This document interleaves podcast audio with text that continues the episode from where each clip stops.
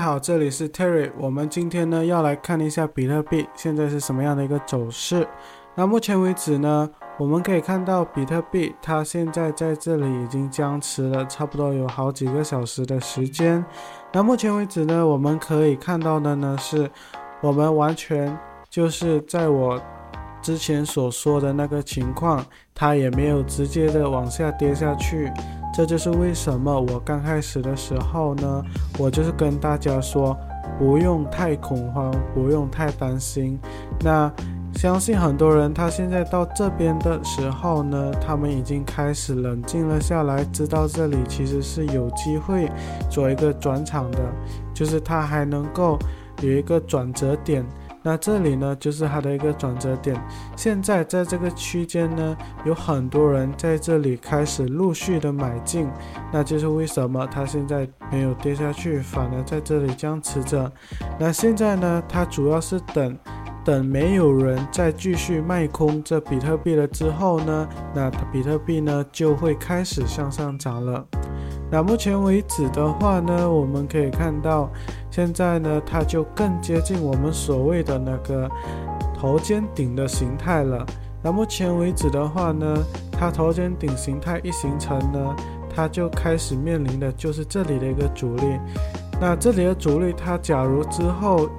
跟随这个动态推演，它能够成功的突破这个小压力之后呢，那它就能够的继续往这个牛市的方向走去，从这个熊市转折成为这个牛市，这也是我们想要看到的一个场面，这也是各个比特币投资者所期望所看到的，好吗？很多人都想要。自己的单能够成功，但主要要看你站在哪一个方向。那我们以这个基本面分析来看的话呢，比特币现在目前为止来说呢，就是一个越来越稀少的一个金融产品。那目前为止的话呢，个人当然是建议你们去囤多一些比特币，但是投资比特币有风险。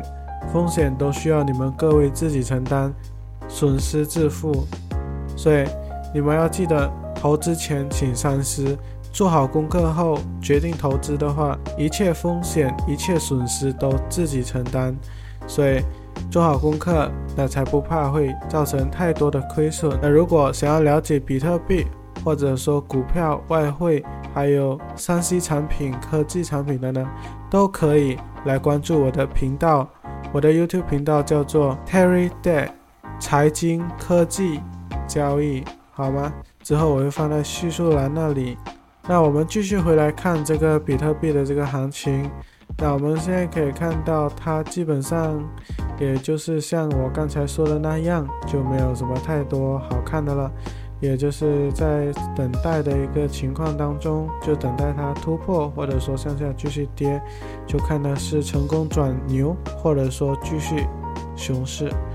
那我们现在呢，也是可以看到它的成交量越来越少，这也是因为交易比特币的人呢，现在在逐渐减少，那些大户都在 hold 着，那些投机者比较小的散户呢，也。